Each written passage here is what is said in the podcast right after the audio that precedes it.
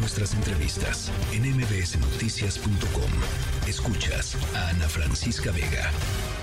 Según los datos del Instituto Mexicano para la Competitividad, una persona que va a la universidad y se gradúa de la universidad va, en, digamos, en promedio va a recibir un 85% más de salario en comparación con una persona que solamente tiene educación secundaria, es decir, que terminó o nada más la, secundaria, la preparatoria.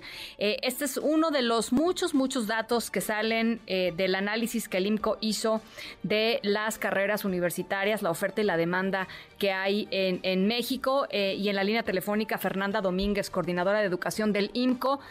Pues qué valioso, qué valiosa aportación, Fernanda. Me da gusto saludarte esta tarde.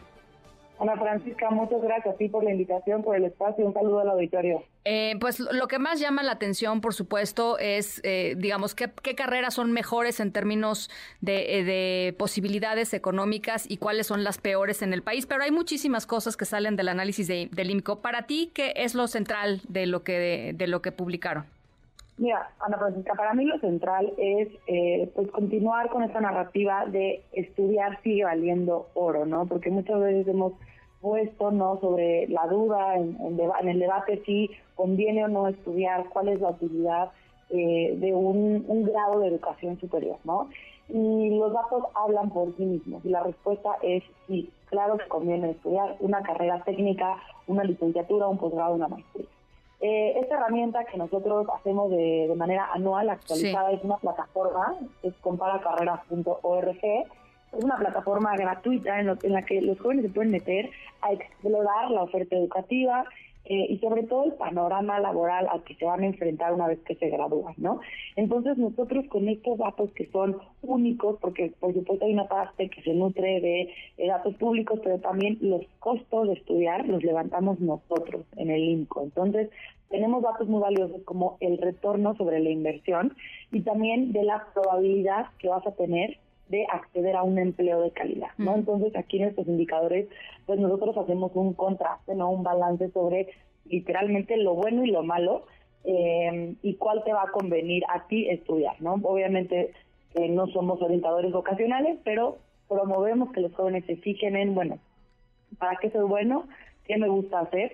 Pero también que se fijen en los panoramas. Y un dato que yo quisiera destacar, que se nos hace muy impresionante, es que el 50% de los egresados en México son, bueno, digamos, salen de un grupo de carreras de 10, de 10 carreras. A ver. Eh, entonces, ajá, la oferta educativa es de 118 carreras. Entonces, eh, algo no estamos viendo los mexicanos eh, y estamos estudiando, los jóvenes siguen estudiando las mismas carreras que hace 10 años. Y el mundo, Ana Francisca, hoy, pues por supuesto, no es el mismo que hace 10 años. Entonces, pues hay que empezar a buscar las tendencias, ¿no? Para que los jóvenes empiecen a optar para allá.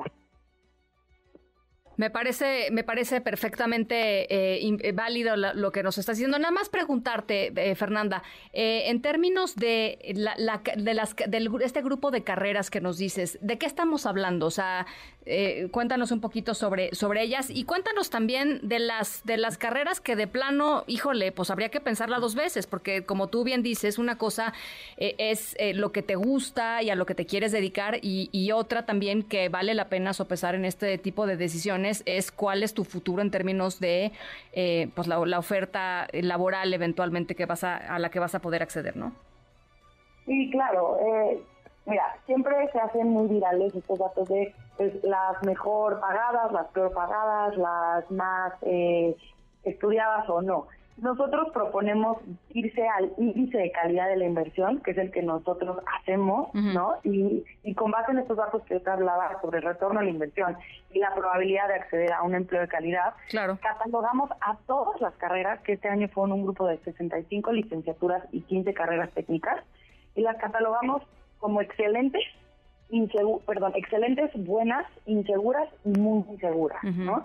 Entonces, eh, estos, este índice ya te cataloga, te califica a ti eh, a modo de inversión. ¿Cuánta rentabilidad le vas a sacar a tu inversión? Sí. Eh, carreras que este año, por ejemplo, salieron como muy inseguras, es, por ejemplo, gastronomía, ¿no?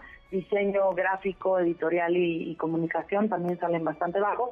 Y por el otro lado, las ingenierías siempre les va muy bien. y por ejemplo, hay un dato que, que también es muy interesante los docentes salen como excelentes. ¿Por qué? Porque, por ejemplo, quizás tienen los ingresos más altos, ¿no? Pero tienen una extraordinaria em, tasa de formalidad y, de, y de empleabilidad. Es casi seguro que si estudias un tema de formación docente, vas a tener un trabajo. Entonces, eh, digamos que esto se va adaptando a la necesidad de todos los jóvenes para que tomen una decisión pues mucho más informada. Bueno, pues me gusta mucho esto que nos estás diciendo. Justo sí creo que esa es la manera en cómo hay que verlo, ¿no? No quizá como las mejores y las peores pagadas, que sí es, es básicamente este como para que la gente haga clic en la nota, sino, sino qué tan, eh, pues qué tan seguro se va a sentir o qué tan seguro puede ser conseguir un trabajo o no. Me llama muchísimo la atención esto que dices de las maestras y los maestros, eh, Fernanda, de veras. Este, ¿Hay alguna otra carrera que, que, que te haya llamado la atención de alguna forma? Eh, pues mira, por ejemplo, eh, estoy aquí viendo las listas. Veterinaria también está como muy insegura. Terapia, rehabilitación también. Lenguas extranjeras también está como, eh, como muy insegura.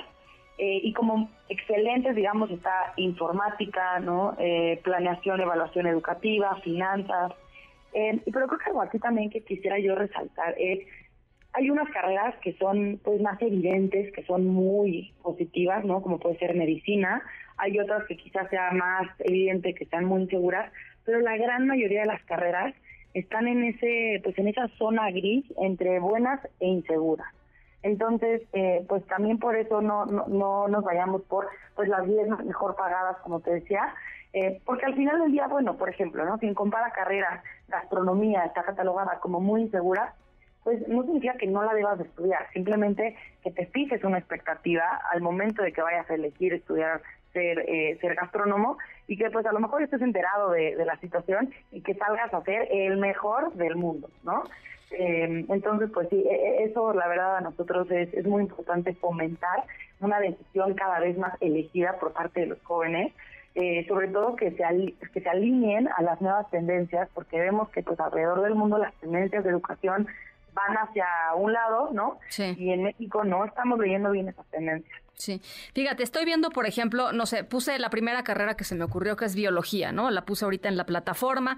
Eh, y es muy interesante también porque te arroja un montón de datos que quizá, no sé si te ayuden o no, digamos, no sé si sean determinantes para, para que tú decidas o no estudiar algo, eh, pero, pero sin duda sí creo que te dan un panorama un poco de las personas con las que eventualmente estarías, digamos, conviviendo en tu carrera universitaria y lo que pasaría contigo al salir de la carrera universitaria ¿no? Se divide, por ejemplo, cantidad de hombres y de mujeres, este eh, número de, personas en, el país, ¿no? Por ejemplo, la, biología es la carrera número 35 con mayor cantidad de personas en el país, eh, pero si eso no te dice mucho a ti, te, puedes ir a, la sección en donde se ve eh, en qué eh, ámbitos de la vida económica están trabajando la gran mayoría de los biólogos. Me sorprende, por ejemplo, que están en servicios profesionales financieros y corporativos, ¿no? En empresas. Em, eh, gobiernos o organismos internacionales y luego, por ejemplo, acá te puedes bajar y ver qué posición ocupan, si son subordinados, si son los empleadores, si están trabajando por cuenta propia o están trabajando con un trabajo sin pago. Me parece muy interesante realmente. Si no, si no me recuerdo, Ana Francisca, biología es una de las pocas carreras que no tienen, por tema de, la metodología y de calidad de la información, biología no, trae, no, está catalogada como excelente o no excelente. Exacto.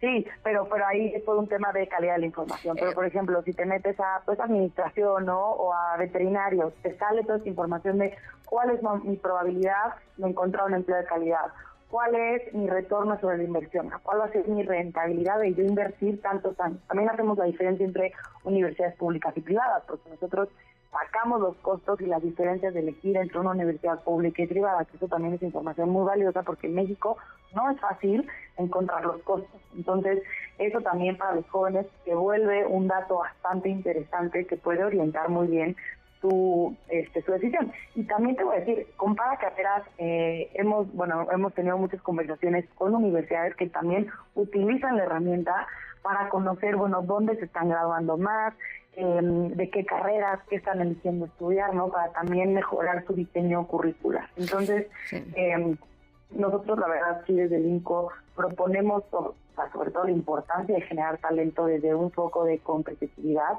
porque aquí nos conviene tener más talento. Por supuesto a México porque vamos a innovar más, por supuesto a los empleadores porque van a ser más capaces de conseguir talento calificado, pero sobre todo les conviene a los jóvenes que van a poder acceder a muchas mejores oportunidades laborales a lo largo de su vida, ¿no? Y mencionabas el ingreso que va a ser 85% mayor en promedio, pero también en temas de formalidad, en temas de... Eh, de formalidad, de empleabilidad, ¿no? de tener menores tasas de desempleo y también de crecimiento dentro de una misma institución o empresa. Pues me parece una, una súper herramienta. Este, ¿Cuántos años llevan haciéndolo, Fernanda? Porque yo llevo muchos años. ¿Cuántos? Fue la novena edición, sí, ¿cómo ven? Sí, sí, me parece padrísimo porque además eventualmente van a poder hacer, pues seguramente eh, una, una, un análisis de cómo han ido subiendo y bajando porque también las carreras son modas, ¿no? Y, el mercado laboral lleva a las universidades a abrir ciertas carreras o a cerrar otras, en fin, creo que va a ser muy interesante eh, ir, irlo viendo al paso del tiempo. Eh, les recomiendo de veras muchísimo que, que si están en la búsqueda, pues tomen esto como una herramienta que les puede servir, inco.org.mx, diagonal, compara carreras. Y ahí está todo muy facilito para que puedan eh, acceder a esta plataforma. Eh, muchísimas gracias, Fernanda. Te mando un abrazo. Muchísimas gracias a ti. Un abrazo. Gracias, Fernanda Domínguez, coordinadora de educación del Instituto Mexicano para la Competitividad. Noticias.